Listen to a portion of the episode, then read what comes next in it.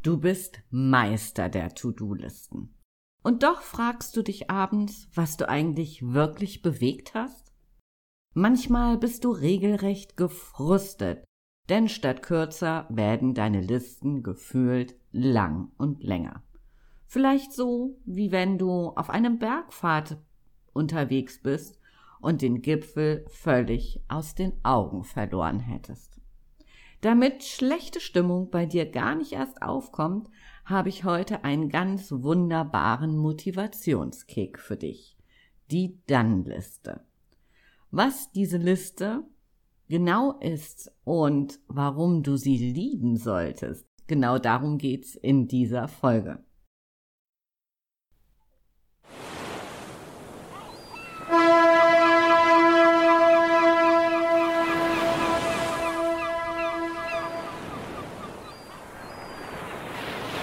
Ahoi und herzlich willkommen bei Rock Dein Business. Der Podcast, der dich dabei unterstützt, ein starkes Business zu kreieren, das dich erfüllt und dir gleichzeitig Freiraum für ein gutes Leben schenkt. Ganz gleich, ob du gerade erst startest oder dein Business weiterentwickeln willst. Ich teile mit dir meine Learnings, aus über 15 Jahren als Unternehmer, Berater und Coach. Lass uns darüber sprechen, was es braucht, um dein Know-how zu veredeln. Was du tun kannst, um deine Wunschkunden zu identifizieren, deine Persönlichkeit zu stärken und nur noch Marketing zu machen, das wirklich funktioniert. Mein Name ist Andrea Weiß und ich freue mich, dass du heute wieder an Bord bist. Hier erwarten dich Impulse und das Gewusst wie zu Strategie, Marketing und Mindset-Themen. Los geht's!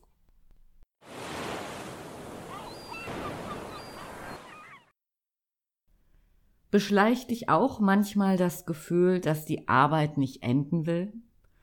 Dabei bist du wirklich richtig gut organisiert und nutzt vielleicht ein Zeitmanagement-Tool wie beispielsweise Blockzeit oder du hast Batching für dich entdeckt.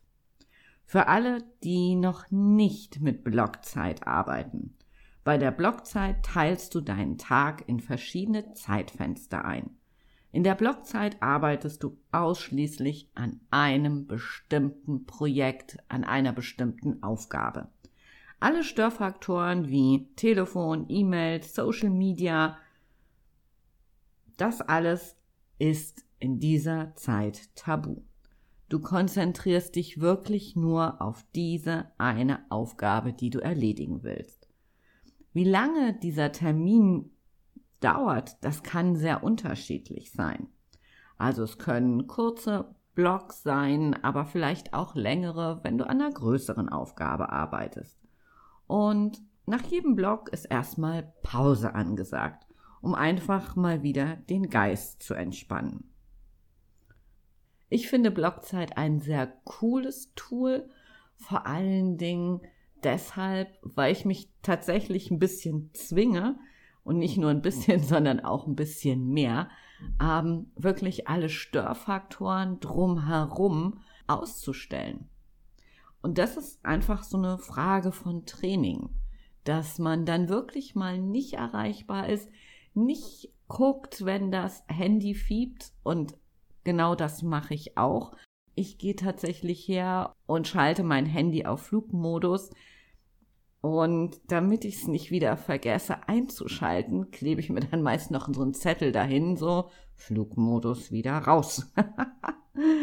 okay, ähm, Batching auch eine ganz coole Geschichte. Batching heißt ja nichts anderes als Stapeln. Du bist wahrscheinlich regelmäßig auf der Social Media präsent, macht man ja heute so.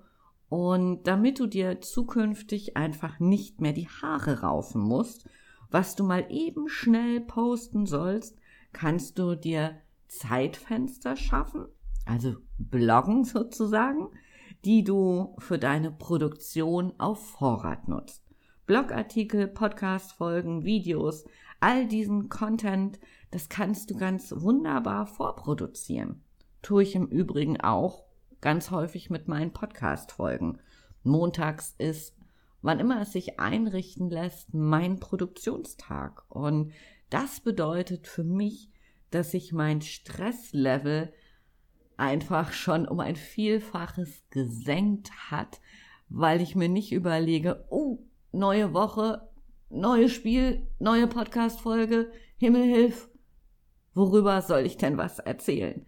Also, ähm, ja, zwei erprobte Tools. Wenn du sie noch nicht nutzt, kann ich dir nur ans Herz legen. Und jetzt, ta da da ta, mein Motivationstipp für dich. Die Dann-Liste.